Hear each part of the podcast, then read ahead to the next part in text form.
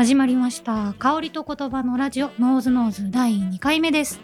前回香りを表す単語って臭いしかないみたいなちょっと日本語が少なすぎるみたいな話とかを伺いましたが面白かったです。面白いですよね。なんかその、はい。言葉って本当に面白いなと思うんですけどはい。言葉がないと認識できないっていう話でうん。ちょっとまあ言語学の領域になるかもしれなくて、はいはい。まあ、それこそ有名な話だとフランス語ってパピヨンって蝶とが両方一緒に表しててその差はないっていう。あ。フランス人からするとあのパタパタしてる虫、はいはい。パピヨンっていうんですけど蝶とガと区別つけてない。へえ我々からするとガガジャーンってなるんですけどフフランス人からするとパピヨンでしょっていう。確かに言葉がないと知覚できないなんか肩こりとかも言いますよね。肩こりって概念を知らなかったらもしかしたら。なんかアメリカかどっかではその肩こりという概念がなくてまず肩こりという言葉がないから肩が凝ったということを知覚することがないみたいな。なるほどなるほど。あでもその話ですよ。そういうことですよね。そういうことですよね。なるほど。香りに関しても言葉があればもっといろんなことがわかるぞという。実際前回香り嗅がせてもらって自分で嗅いでる時にはなんか花の香りだなぐらいにしか思わないんですけどその奥に土の香りがありますよねって言われてもう一回嗅ぐとああるみたいな。はい。なんか言われるとわかるっていうのすごい面白いなと思いました。そうですよね。なんかだからスプーンのようなものというか、まあ、土の香りがありますよねって言われるとその土の香りそのものをこうスプーンですくい出すことができるようになると思うんですけどなんかそういうこう言葉っていうパワーっていうのはスプーンだと思うので、うん。なんかそういったものをうまく使いこなしながら、はいはい。より香りをこう解像度高く捉えていく、うん。なんかそういうことができたらいいななんて思ってます。なるほど。じゃあ今日も引き続き、はい、まあ、香りって奥深いよみたいな話を前回も本当はさらっと第1回目終わるつもりだったんですけど いろんな話聞きすぎてちょっはい、と長くなっちゃった いろいろとあの聞きたいことがありすぎるんですけど2回目は、まあ、人間ってどうやって匂いを感知してるのみたいなこととかをちょっとお伺いしたいなと思ってます今回もパーソナリティは私ライターの夏尾さえりとノーズショップ代表の中森です。はいよろしくお願いします。よろしくお願いします。まあ、えっと、そもそも、こう、人間にとっての匂いって何なのかなと思って、うん。あの優先度がすごく低いから言葉になってないんじゃないかみたいな話を前回聞いたんですけど、人間にとって匂いを知覚する必要ってなんかあるんですかね？いや必要ですって言いたいんですけど、はいはい。どうなんでしょうね。えーっていうのも、まあ、やっぱりその人間にとってというよりも、うん動物にとってもともとは嗅覚、はい香りってのはものすごく重要なファクターで、うんはいはい例えばその売れた香り果物が売れた香りってものを感知できなかったら熟した果物を食べれないんですよね。なるほど。完熟したものの方がい用が高いので。例えばあの猿とかでもその鼻が発達してる猿がいてうんその猿はその熟した香りを感知する能力ってのはすごい高いらしいんですよ。要はその自分のその製造に応じた鼻の発達っていうのがあるみたいで人間の鼻って動物界の中では感度高い方なんですか？それとも低い方なんですか？これまだまだ研究は実は進んでる段階であそうなんですね。すごく面白い話なんですけど、はいはい。あの犬って人間の何倍も鼻がいいって言うじゃないですか。言いますね。でも実はそうでもないんじゃないかっていう研究も最近あるみたいで。そうなんですか？あの確かカリフォルニア大学のバークレー校だったかな、はいはいはいであの犬と同じように人間がそのチョコレートの匂いを追ってはいはい。香りの道をたどれるかどうかっていう実験をしたことがあったそうですよ。面白いですよね、はい目隠ししてで四つん這いになって地面の匂いを嗅ぎながら。すあのチョコレートを10メートル先ぐらいに置いて、どういう道で通ってええ。チョコレートが動移動したんでしょうかっていうのを、えーそのルートをたどるっていう実験をはいはい。被験者にやったらしいんですけど、大体3分の2ぐらいの人たちがその道チョコレートが通った道をちゃんと正確にたどれられたらしいんですよ嘘。でしかもこれをやればやるほど速度が速くなっていくしそのルートが外れる確率が下がっていったそうなんですね。要要するにその習熟していったってことなんですけどなるほど。実は人間も犬と同じぐらい鼻がいいんじゃないかみたいな話もちょっとあってなんかそういう実験が今数々いろいろとなされている状況みたいですね。鼻ってその要はセンサーの部分とはいはい。匂いをキャッチする部分ですよね、うんうんうん。それとその脳内でその情報を解析するっていう2つの役割があるので、うんその解析するっていうところでやっぱ鍛えられる。うん脳の部分は鍛えられるうんなので、そのどんどんどんどん使えば使うほど鼻って良くなっていくんじゃないかなって言っててただあの嗅覚受容体って要はこのセンサーの部分はいはい。香りを感知するセンサーですよね、うんうん。これの数っていうのが動物によって数決まってるそうで。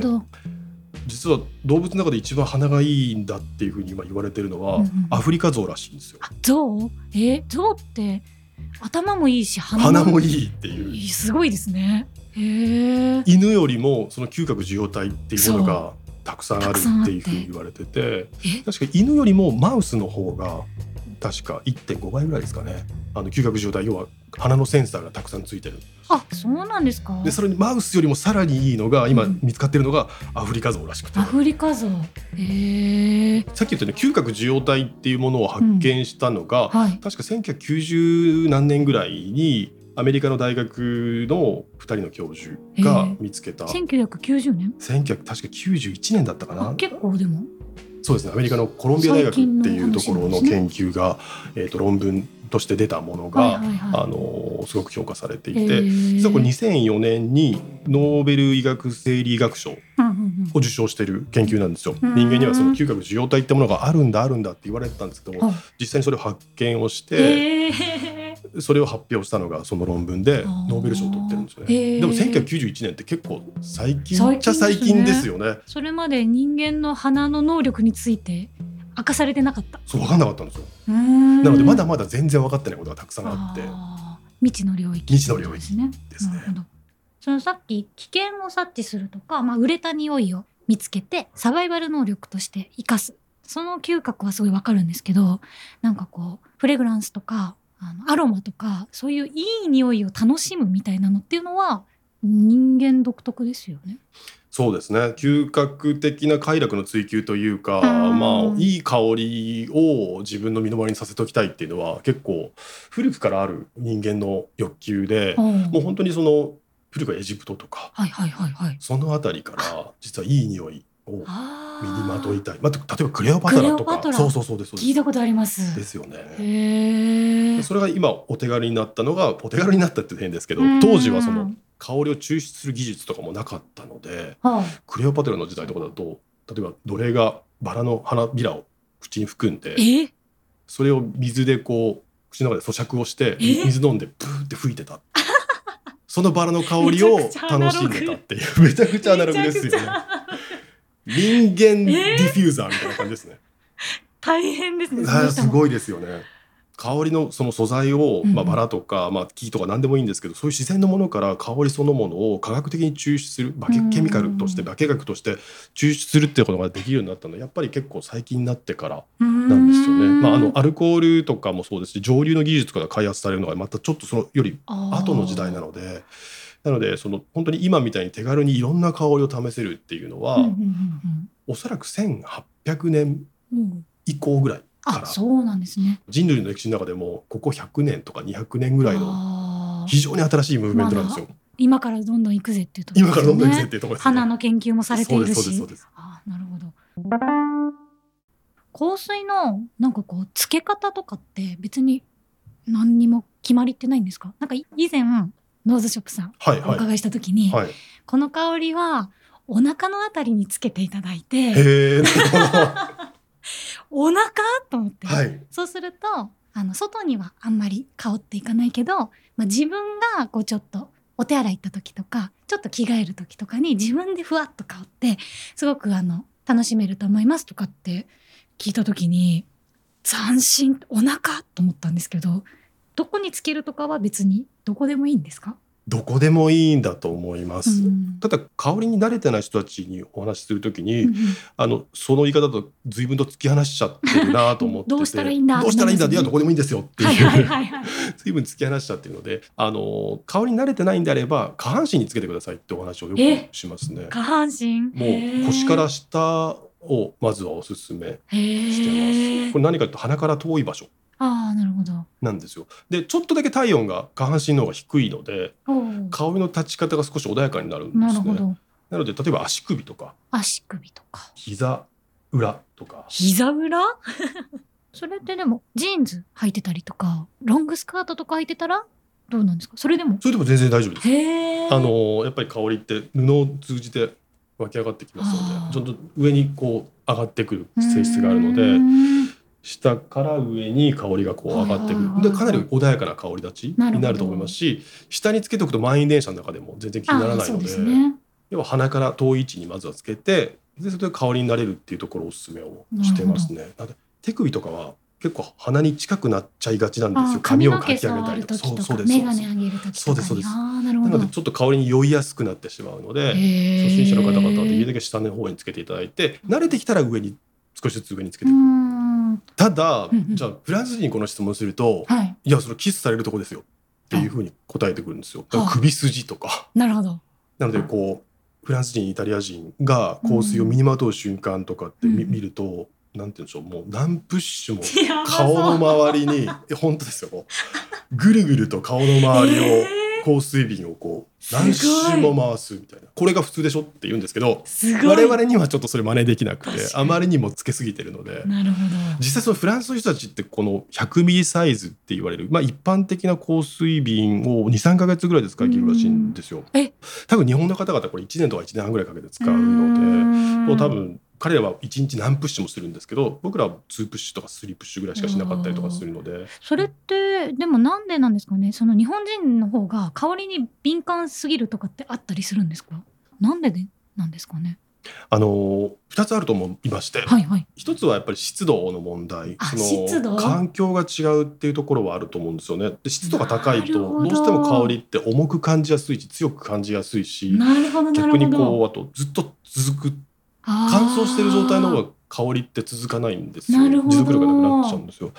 なのでそのちょっと高温多湿な場所って香水が少しムンムン感じやすい場所なのでそういう環境面の違いっていうのはちょっとあるかなっていう気がなるほどなるほど。しますあともう一個はやっぱりその香りの需要度というか香りが空間にある状態っていうものに慣れてない人が多いのあでー。人がつけてる香りを気にしすぎる人がいらっしゃたくさんいらっしゃるなっていうなのでその世の中的に香りを受け入れるというかそういう需要度みたいなものが社会的にちょっと日本の方が低いかなっていう気はしますね。ああとあれですよね。空間が狭くて電車とか。ああそれそうそう。満員電車。なかなかああいうものがないので東京とかそういう大都市圏は特に非常に人と近いのでちょっと迷惑だなっていうふうに思っちゃうまあ、この辺は奥ゆかしさでいいところだと思ってます。なるほどなるほど。じゃあどこにつけてもいいけどまあイタリア人とか。はもう顔の首の周りに何周も。で アラブの人たちはこれ100ミリサイズを2週間で使い切るって言い2週ますか間どこにつけるんですか？全ら身。もうなんか浴びてるんですかねこれ。シャワーみたいなそうそうそうそうそう。ジャブジャブと。実際会うとどうなんですか？すっごい香りいやもうもうムンムンですね。ああちらの人たちはもう。つけてない人っていますか？なんか海外の方ってみんな何かしらの匂いがするというイメージがあるんですけどつけないとこうちょっと失礼とかってあるんですか？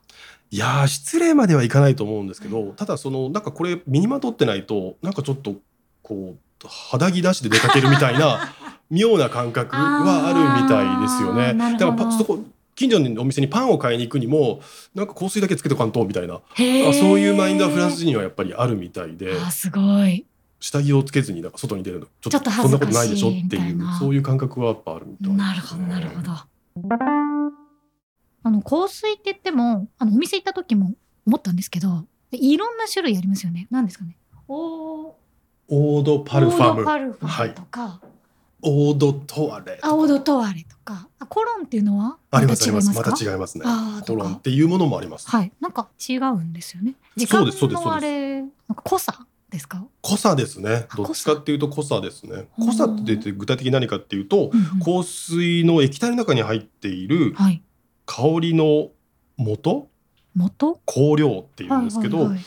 香りの元になるその成分ですね。原料ですね、うんはいはい。香りの原料が何パーセントぐらいこの液体の中に含まれているのかっていうところで香りの分類香水の分類っていうのが決まってるんですよ。100%ジュースかどうかみたいなことですか？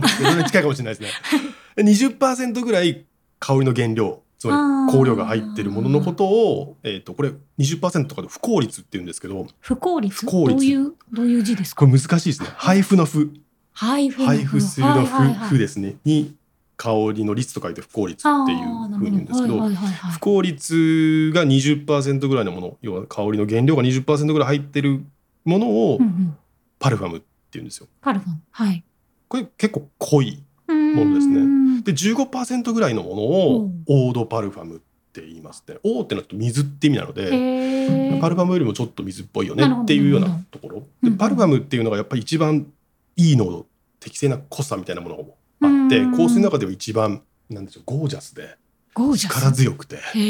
そしてロングラスティングがつまり長く香るってはいう大体78時間とかそれぐらい持つものがが多いですね。はいでオードパルファム15%ぐらいの香料の濃度のものは56時間ぐらいですかね。持持つものが多いです。はいはい。でその10%とかはいはい。5%とかですかね。8%ぐらいの濃度のものをオードトワレっていうふオうに言ってトワレ。ってなんかトイレはいはいはい。ですね。トイレって言ってもあのお手洗いのトイレじゃなくてはい。身だしなみを整えるって意味らしいんですよ。でもともとそのオードトワレとかそれぐらいの濃度のもので手洗ったりとか頭洗ったりとかえ？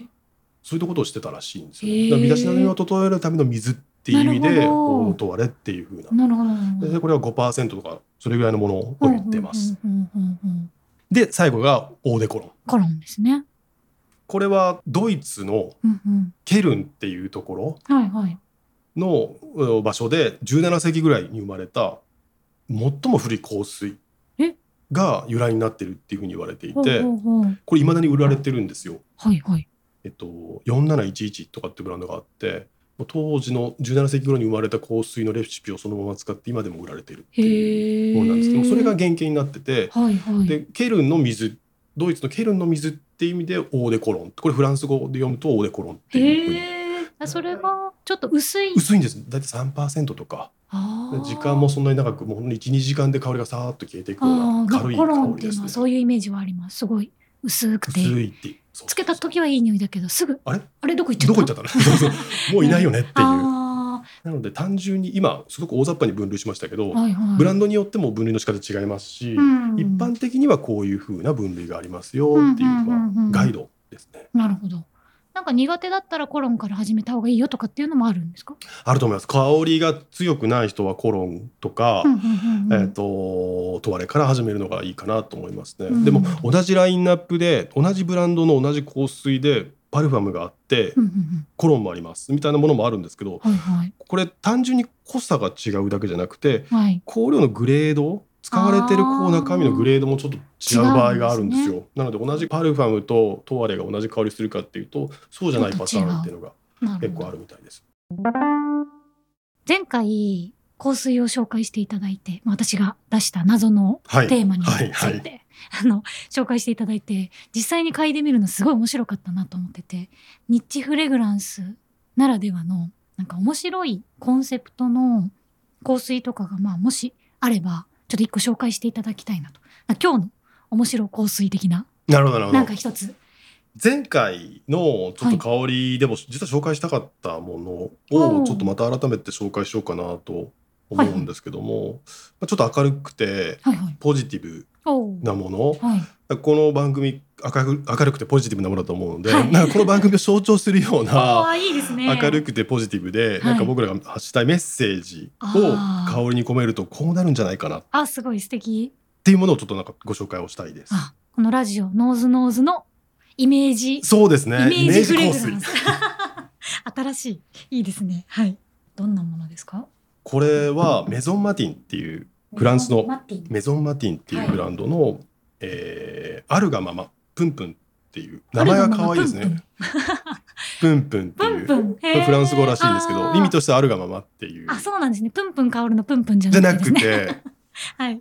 あるがままという香りです実際ちょっと嗅いでみましょうかはい。あるがまま。あるがまま可愛いボトルですね。なんか可愛い絵が描いてある。まずは香りからいってみまましょうず香りを。はい。あー。これは。これはですね。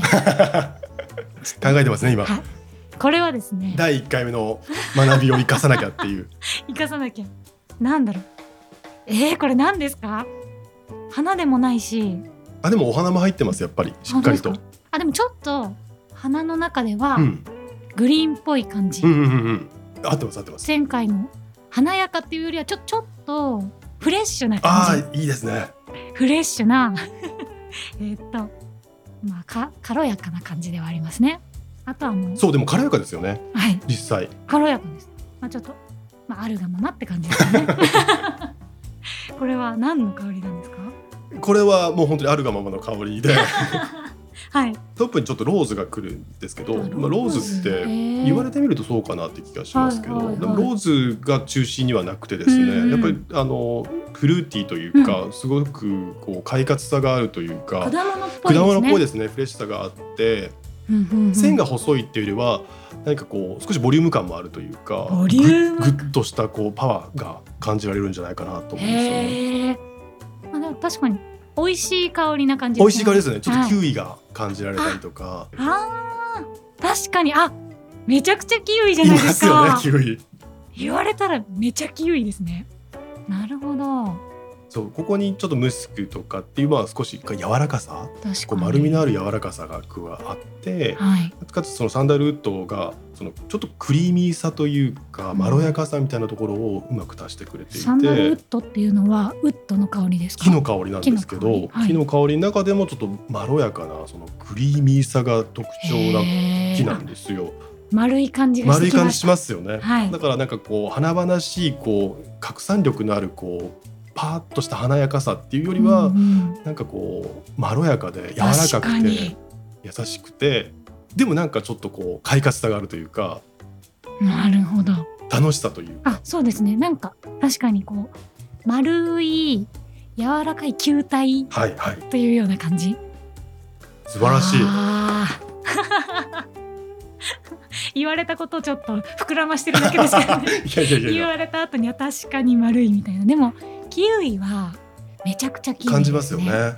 これがあるがままっていうコンセプト？そうですね。未来に新しいステップをこれから重ねていこうねっていうようなかかなりポジティブなあのコンセプトで作られた香りで、まあ、ここから始まる壮大な人生の祝祭っていうようなところがテーマになってるんです。よまあ、自分の命を一滴残らず味わい尽くそうぜっていうのがすごい。なんかこのテーマにあなってます。そんなに壮大だったそんなに壮んですね大だったんですよ。まあそういう気持ちで嗅いでみるとそういう気がしてきましたね。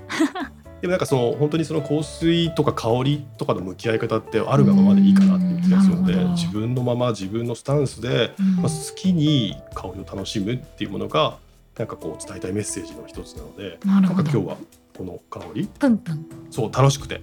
なんかイラストもすごくあーなんか楽しいものがい。っぱい書いてあるんですね。アイスクリームとか爆弾とか。なんか椅子にフラフラしてるおじさんとあか本当だ。フラフラしてるおじさんとか。なんか目が光ってる猫とか。目が飛び出てる人とあか。本当だ謎の。えー、ちょっとカオスな感じがあると思うんですけど。楽しげな感じですね。そうですね。ちょっとポップな可愛いボトルも可愛いですね。なるほど面白い。じゃあ、まあ、この番組も未来に向かってある楽しくがままで楽あしく。るままはい。ポジティブな感じでやっていけたらなとあ素晴らしい締めだと思います。ありがとうございます。ではまた来週いろんなお話を聞かせてください。はいありがとうございます。はいありがとうございます